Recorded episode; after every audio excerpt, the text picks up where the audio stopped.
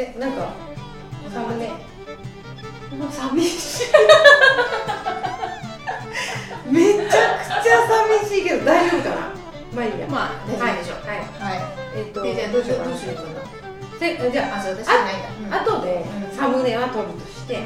じゃあ始めますね。始めます。よ。皆さんこんにちは。こんにちは。えー、バウムエディ株式会社の代表でバウアカデミーの、えー講師をしています斉藤美希と申しますあえっと D ウェルネスドッグトレーニングの中田です。よろしくお願いします。なんか変な感じでいつもね見てくださってる方たち方は変な感じだなと思うと思うんですけどもなぜならば今日は私が中田さんに、えー、とインタビューをしたいなと思っています。緊張でします。そう中田さんはもうチームバウの、まあ、ゆ本当はポッドキャストだけどほぼほぼ YouTuber 化しているんですけどあのあのほもうお任せしちゃってるっていう感じででその編集の技の伸びとかね もうほぼディレクターだと思うのであの中田ディレクターと呼びたいと思いますけども中田ディレクターにですねあの本業の方のお話をちょっとお伺いしたいなというふうに思います。あの簡単にあのプロフィールを、まあ、皆さんご存知かと思いますが簡単にプロフィールをお願いしてもいいですか？あはい、えっと本業はドッグトレーナーです。埼玉県で、えー出張トレーニングをやっています。であともう一つやっているのが犬の生態をやっていて今正直そっちの方にハマっているというところです、はい。ありがとうございます。で、今日はね、中田さんにこの生態のお話をね、中心にちょっとお伺いしようと思ってるんですけど、なので生態の私のイメージは、なんかボキボキされる感じなので、なんで、犬の生態って聞くと、まあ、私だけじゃないと思うんですけど、なんか犬ボキボキされちゃうの？って思う人がいると思うんですけど、実際のところはどうな感じですかそうボキボキするって思ってらっしゃる人は多いんですけど、ボキボキしません。あよかった。はい。それはよかった。はい。はい。そういう質問とかありませんありますよ。あの話してるとえー、なんかそんなすごい怖がられちゃう。えー、中田さんそんなことするの？みたいな感じの話になりがちなんですけどなんでボキボキしないかっていうとボキボキする人のイメージはきっと骨をなんとかししようとしているー。イメージだと思うんです。からっていうのっていう原因は歪みの原因は骨だと思ってる。かもしれない。だけど歪んでる原因は筋肉の伸び縮みの差アンバランス。なんでかっていうとあれ理科室に骨格模型あるじゃないですか、つられてるやつ、あれを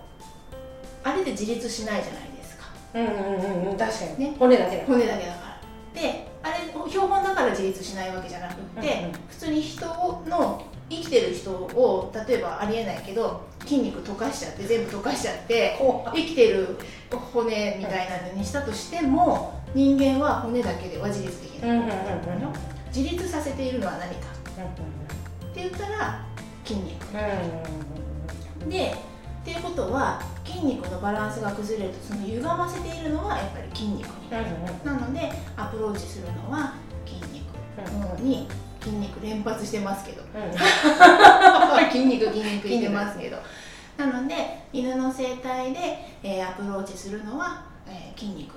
これをほぐすということにはなるほど。確かにね筋肉はボキボキできないですもん。ねボキ確かに。あももむもむ指圧とかうんうんうん。揉むとか、まあ、マッサージみたいなものに近い、じゃあ逆にマッサージと整体の違いってどう？えっとね、マッサージを定義するのは多分人によると思うんですよ、何をマッサージって言ってるのかっていうのは人によるんですけど私が教わったのはえっ、となんて言うのまずこりは何かみたいなところから話さなきゃいけないんですけどでこりは何かを話すためには筋肉の収縮の仕組みも話さなきゃいけないんですけど、それちょっとうん。うん、まあ、筋肉の収縮の仕組みは YouTube で教えてもらえますなんだったら あの高校の生物の話になってくるんですけど、まあ、要は、えー、と筋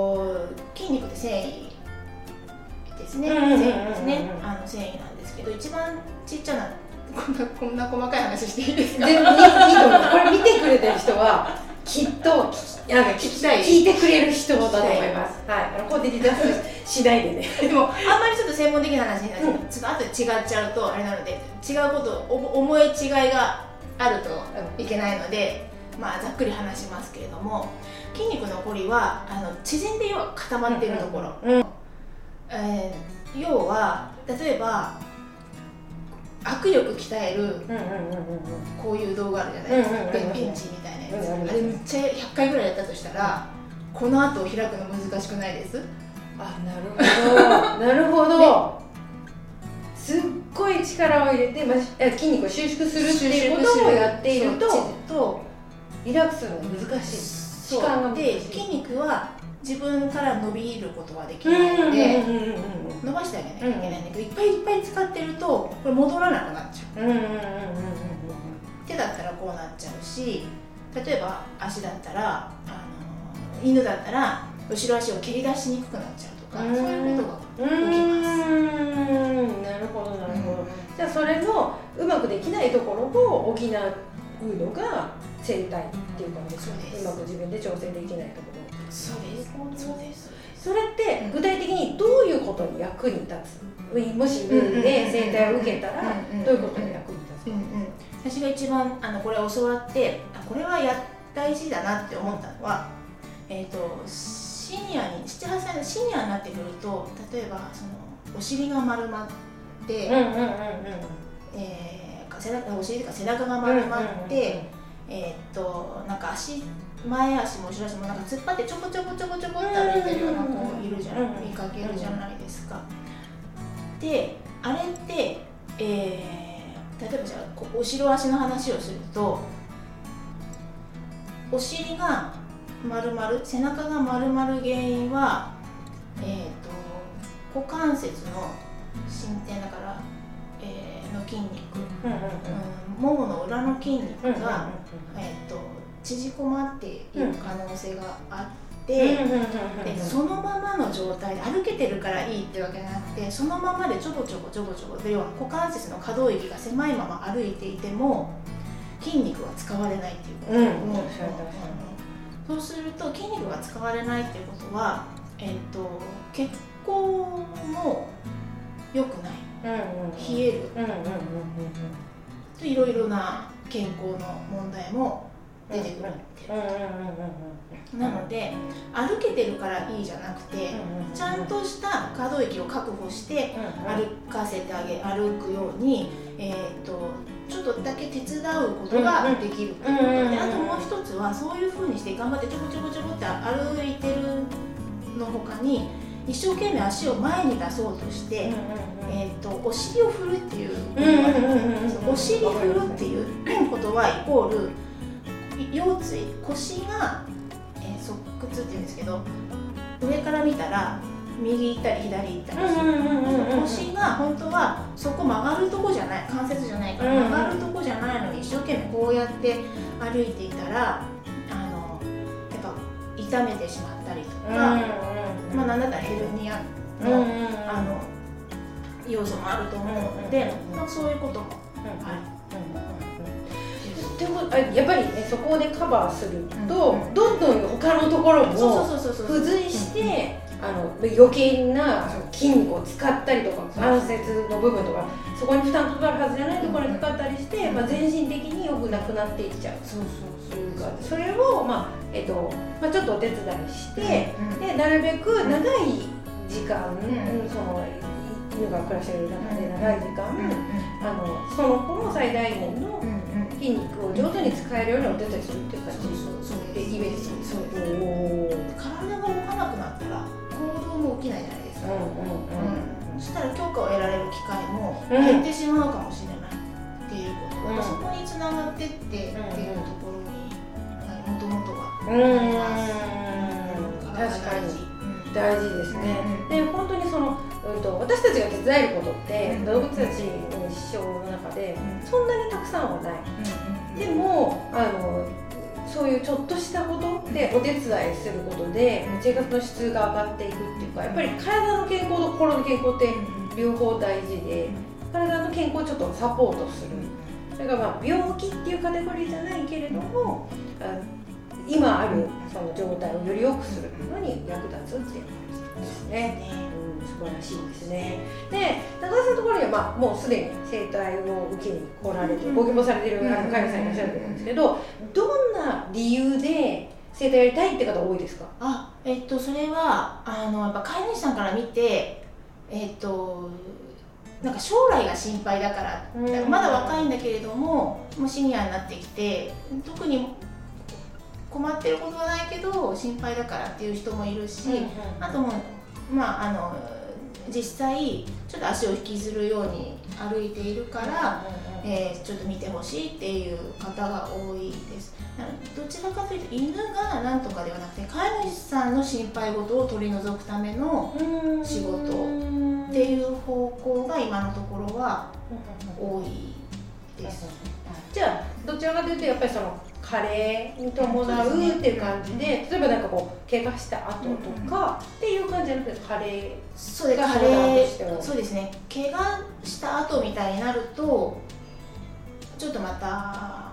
別ですね。リハビリみたいなことにはなってくるので、まあでももちろんそれでも怪我して怪我したところをかばって健康なところがなんかなっちゃうっていうこともあるので、まあ、それもあるとは思いますけれども。うんで中田さんから見て、うん、まあ、シニアの方も大事にはすごい重要だっていうのは、中田さんでもおすすめだと思うんですけど、その他にこういう、まあ、生活してるよとかっていう子でおすすめしたいっていうなんかあります？あでもやっぱシニアかな？シニアが一番ですけど、あとはすごい引っ張るタイプの子とかは、でもそもそも引っ張らない方がいいから、あのそっちもちゃんと対応していった方がいいと思うんですけども、まあ、うん。そうね、あのすごいジャンプする子とか、うんは、えっと、見てあげたいかなとは思いますけどでもそれの場合はそもそも引っ張らない、ジャンプで、ね、それは、あのその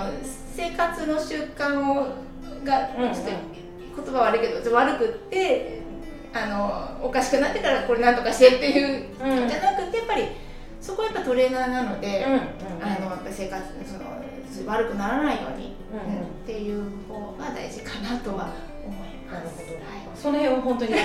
レーナー目線ですよね。そうそうそうもうすでに望ましくない行動が起きてるんだったら、ちょっと環境変えようねっていう。そうそうっていうかでもなんかちょっとお聞きしてると,、うん。とまあ、シニアっていう、まあ、相談しやすいけれども、そういうそのいわゆる元気に見える子が必要だとはあんまりカエルさんは思っていないというかいう感じですよね。そのアンバランスになっちゃってる。その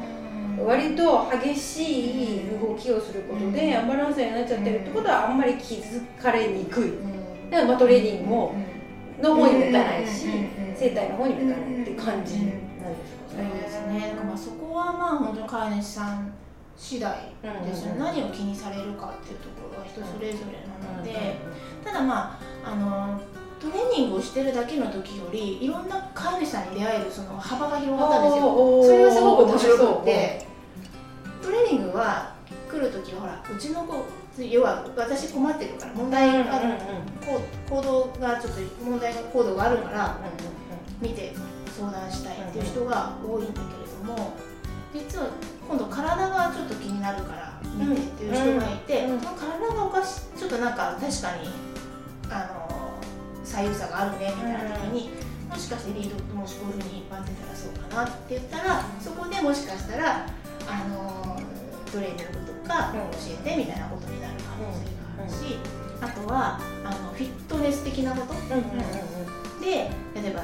えー、いろいろちょっと簡単なことからあるんだけれども今度それを教えるために興味を持ってもらえるかもしれない。本当簡単なことでいいのでそしたら犬にとってもその性の強化の機会が増えるかもしれない、そういうふうに枝分けしていって、あの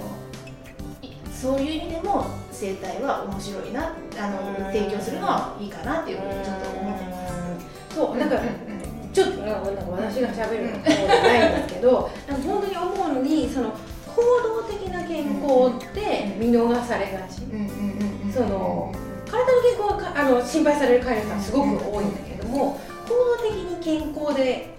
動物たちがいるかっていうのは、なかなか考えない、でそのえーと、行動行動なんか私しゃべしゃべして行動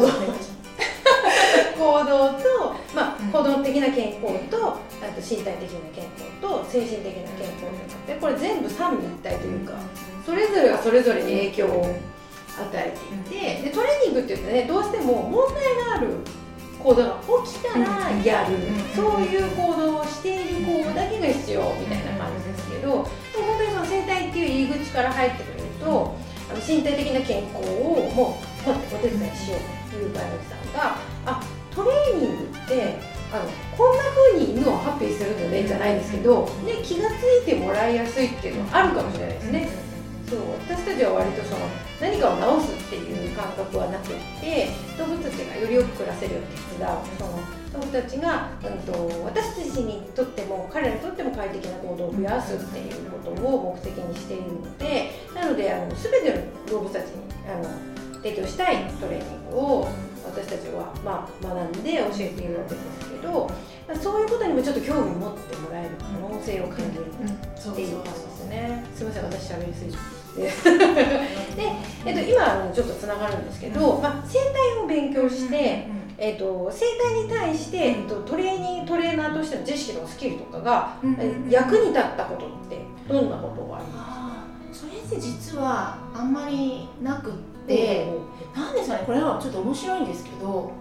トレーナーとしてのスキルってなんだろうみたいな話になすいま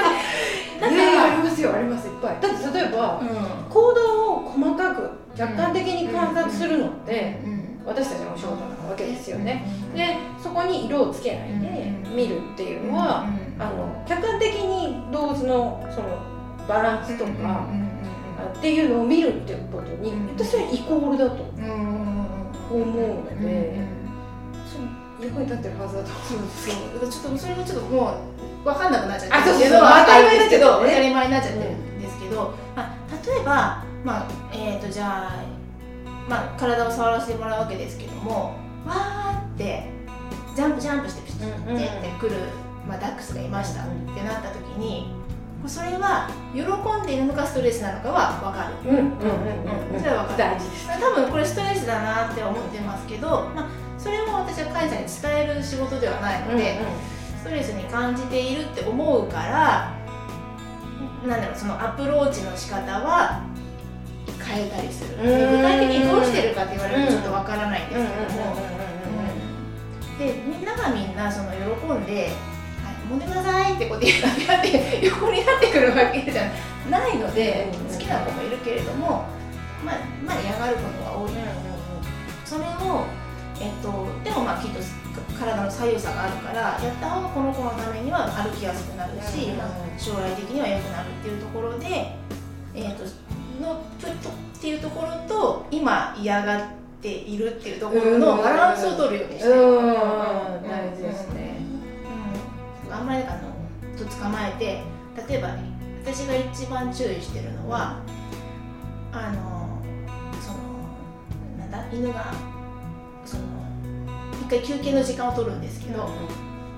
うん、でブラブラブラって来てブラブラブラって来てまた戻なんかただ前を横切るみたいな時あるんですよ、うんうん、そこを捕まえないってことをしてたまたま通ってきて「あ来たシュッ!」みたいなことはやめて「あ来たけど来たね」ってなでて「またスー」って言ってでやったりとかしてそれでまた休憩して「そろそろやらしてもらおうかな」って言いながら。うまいことうまいことっていう感じでちょっと丸まっちゃうんですけど、うん、うん、そういう感じ。だからがんじがらめにするんじゃなくて、うん、とちょっと遊びを作りつつ、本当ゴロゴロほらダックスはゴロゴロ回るじゃないですか、ぐるぐるぐるぐる回るこうわららららららって言いながらやってますでもでもそこはさすがだなと思います、そのえっと、やっぱりね私たちが実現したいことは私たちの思いであって、動物たちはそうされたいと思ってるかどうかわからないんで、そこのバランスを取っていくってすごい大事なことでそれは、えっとまあ、質問して聞いてみるってことになるわけですよ、でも言葉では質問ってあの、動物とコミュニケーションできないんで、行動っていうもので、これどう、でその反応を見てあじゃあもうちょっといいね。あ今そういうタイミングじゃないかなっていうのを見ていけるっていうのは、そこはもうあのトレーナーの技術だと思います。そうか。それであとはそのそのインタビューができないっていうのがあるじゃないですか？で人間の生態だったらちょっとやってみてどう動きやすくなりましたか？って確認はできるんだけれどもあの今マッサージの類はそれで確認してるっていうパターンは多分少ないと思うんですね。私が教えてもらったところでで私も教えてもら教えてもらったまま実践しているんですけれども、それはもう動画を撮ってビフォーアフターでであの例えば股関節の可動域がどれぐらい広がったとかいうのが分かれば自分の施術がこの子のためにあの良くなったというか良かったっていうことが評価できるっていうことを言っててだから見たことで計測するっていうか、そういうことはやっぱり大事。うん、でも大事ですね。そう。な本当にそう今日ねあの私も5時間喋ってきたんですけど講義して。でそこでもお話を してきたんですけどやっぱりね私たちって主観にどんどん言ってっちゃうと動物の動物目動物目って言いながら自分に都合よく解釈しちゃう、うん、でで結果的に実は動物に全然真実できないことになっちゃうのでやっぱり客観的に自分がしたことを評価して改善するべきなのか続けるべきなのか判断するっていうのはすごく科学的で、まあ、倫理的でもあるかなというふうに思わせます。ああとそうなんですよ。それでそれもそうなんですけど結構整体で犬の歩き方って結構変わるんですよ変化がある、ビフォーとアフターで結構変化があってスローにすれば余計に分かるんですけどその変化が人間にとっての教科書になっちゃうんですね。うん。ね、だから変えてほしいみたいなことになっちゃうとそれは違うんですね。でそこが、あの難しい。あのうん。そう、でやってる方も変化がないっていうことはちょっと消去っぽくなっちゃってですよね、変化がある方が、自分がやったことの成果が出たってなるので、だからそれになんか溺れないようにっていうかその犬のその生活の質を、えーとまあ、維持するだったり上げる向上するためだったりとかもちろん飼い主さん飼い主さんにはあの理解いただけるようにここがこうなったんだよっていうことをお伝えしますけれども、うん、だからその変化を教科書に自分の教科書なのか、犬のためなのかは区別して考えるようにしてます。でもそこがあの飼い主さんはねちょっと難しいかもしれない。そのやっぱり嬉しくなっちゃうっていうのはやっぱりそのこの前までちょっとねあの背中丸めてたのにあれなんかさっきりしてるってなったらやっぱりねあの嬉しくなっちゃってえもうちょっとここいけるんじゃないかなって思ったりするそれはなんとなく分かる気がします。それでねもしよければそこからトレーニングの方に行ってもらえると嬉しいですね。本来はフィットネス的なやつをやりたくって犬の体を学びたいと思ってでもその犬の体フィットネスをやってる感じのところで犬のその解剖学の授業はあるけどもその動きをなんだろうなその勉強するような要素がない少ない、ちょっと見つからなかったので今教えてもらったところの生態のところにぶち当たったんですけど あの出会ったんですけれどもさもともとはそのトレーニングをやりたかった。トレーニングやるために犬の体を学びたかった。なので本当はもう生態だけじゃなくてそのそのトレーニングフィットネス的なそのトレーニングとその両輪でちょっとやっていきたいなっていうふうにはちょっと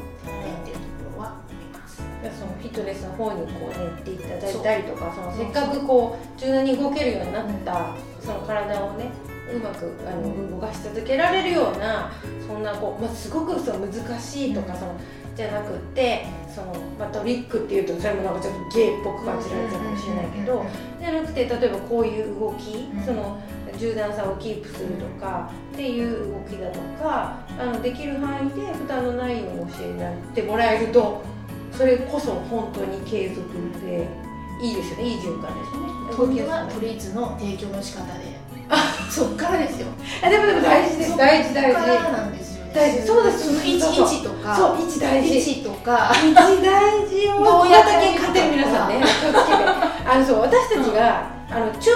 やりやすい高さは動物たちにあの小型犬にとってはめっちゃ高いんででいつも顎を上げてお尻を下げてるっていう姿勢になってしまうんで本当にあとそれこそねそれをこう渡すのか。こう渡すのか。っていうのでもう動物たちの行動とかその姿勢とか負担って全然変わってくるので、本当にねそういうことを知るとあの本当犬たちの生活の質って変わる。本当それだけ。あの別に何かすごい難しいことをやらなきゃいけないとか例えばフィットネスでもなんかアジリティのコースをかんなんか完走しなきゃいけないとか全然そんなんじゃなくてその子と一緒に楽しめる何か小さなエクササイズが生まれたりとかすればいいだけ、そうそうそうそうそうなのでそうあのえ体の健康が良くなれば、その行動的にも健康になりやすいんでその今度は行動的な健康を助けてあげる、うん。そうすると精神的な健康も、うんあの補助されて、で体も動かしてる体も健康みたいなね、いい循環にになると思うんですよね、うんなんか私たちの理想ですけれども、はい。ぜひ皆さん、うんもうトレーニングってねあのやらせるものではありません。やりたいと思ってもらうためのものなので興味持ってもらえたらなと思います。で私ちゃんのりすぎですけど。であそうそうこれ出てきたかったんですけど、うんその生態を勉強してそれがトレーニングの方になんかえ逆影響したこととかトレーニングのやり方が変わったとか、なんかあります？か、あそれねあります。見方が変わったかも。あの何でもトレーニングして行動が変わればいいわけじゃなくってその教えた行動って犬の体に負担になるよねっていうことは、うん。すごくあの見るようになりました。大きくなって本当に、うん。そう。そう。私たちね。こうなんか可愛いとか、教えたいって思うのが、動物の体に親切とは限らないんですよね。こうやって座って前足をあげるシとかとプリティ。シートプリティ、うんあれは実はちょっと絶対良くないと思いますとか可愛いからってかこうなんかこううんいうなんかそうやつとかもあの実は良くない、かもしれないよっていうところとか。そう私ちょっと一個質問していいですか、私あのロールオーバあー。か犬がこう体うんを伸ばして回るやつ、あ床でね、うんうん私あれ心配で教えたくないんですけどどうですか？あー犬の回り方によるかも。あな床とか心配なんです私。なんか背骨？背骨っていうかえっ、と回り方によってそのこ腰をよ必要以上にツイストする必要があるようだったらやめた方がいい。あなるほど。じゃあ伸びたままゴロンは。伸びたままゴロゴロっていうのは悪くない、その背骨がまっすぐキープされているのであればいいと思う、うん。だけどこう例えば、えっと、先に上半身だけ回って、うん。後ろからゴロンとか。後でかあの、うん。下半身みたいなのだと、ちょっと負担が大きいかもって、っていうような。でもそでもそういうのってう個体差あると思うので、うんうんうんまあ、そこはこの回り方どうですかみたいな感じで、うんうん。動画すごいスローで何回も見て、うんうんってなるなんかパあの現リアルの動きで結構わからないあ早い意外と、うんうんあのそういう動きのあるものに関しては。姿勢はあれですけど、うんうんでもねそうだ細かく見るの大事そう、うんうんうんですね。あとはその私は主にその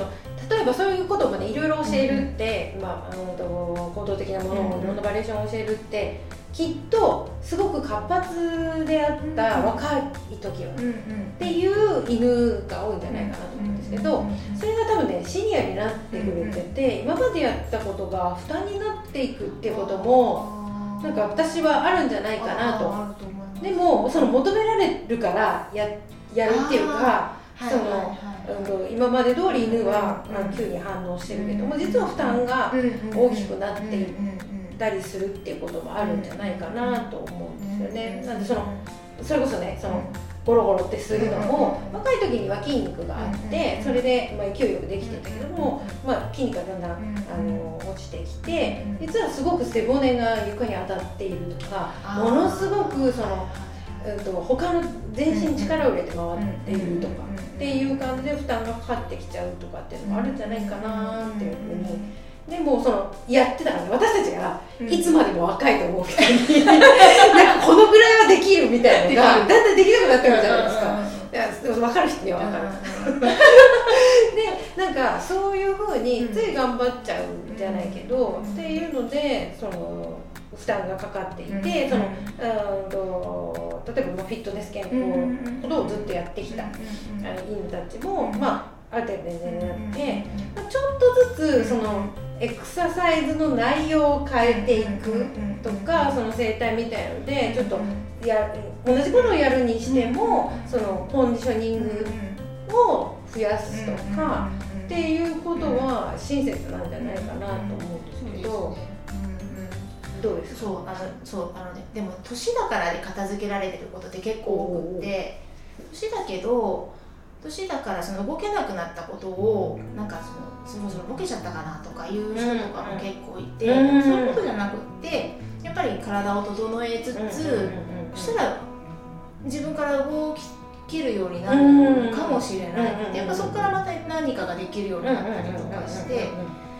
でももしかしたら、まあ、年齢ももちろん考慮して考えてちょっとこれも辛いかもしれない。例えば下を床に置いてあるものを舐め続けるのは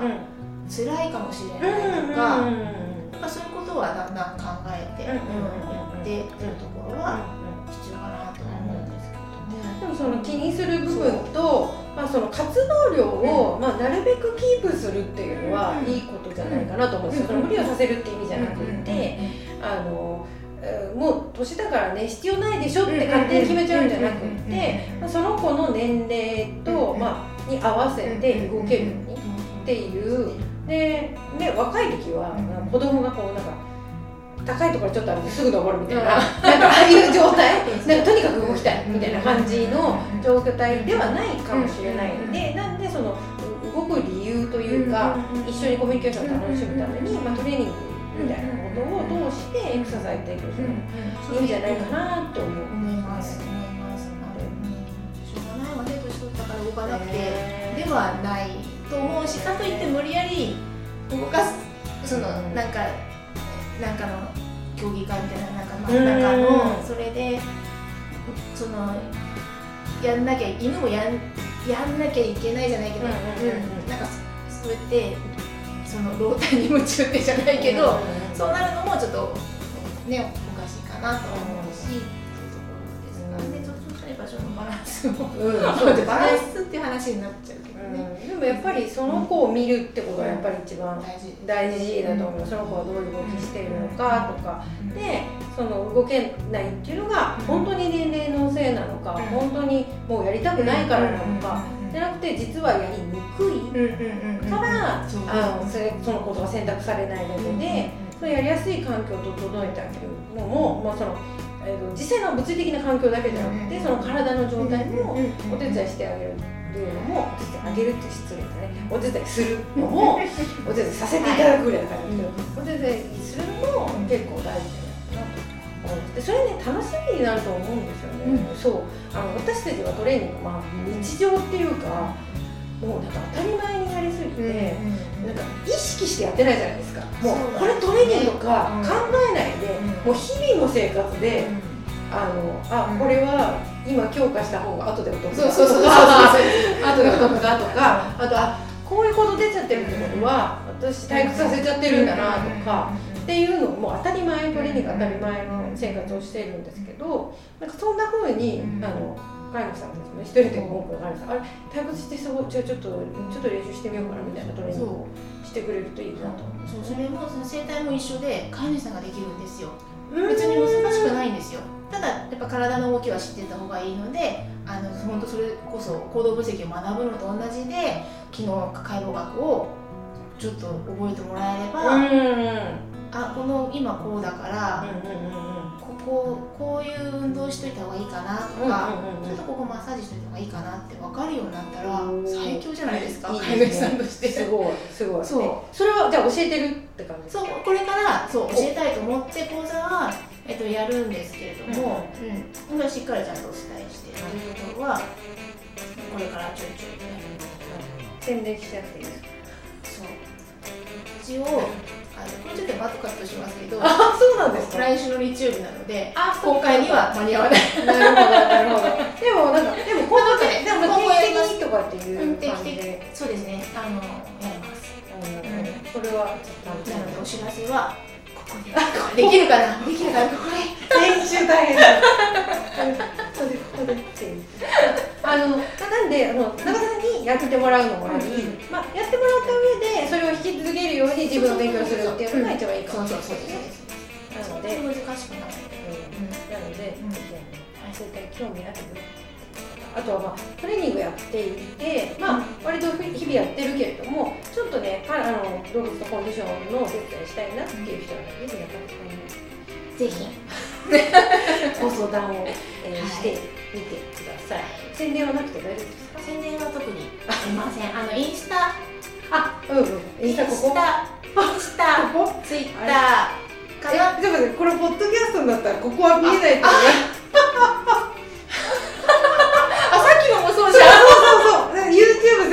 しれない。あのあとはあれですね。あのごめんなさいポッドキャストの皆さんは、ね、あの説明はここにありますみたいな。っていう感じで。あの、多分概要欄にはね概要欄。必ずあると思います。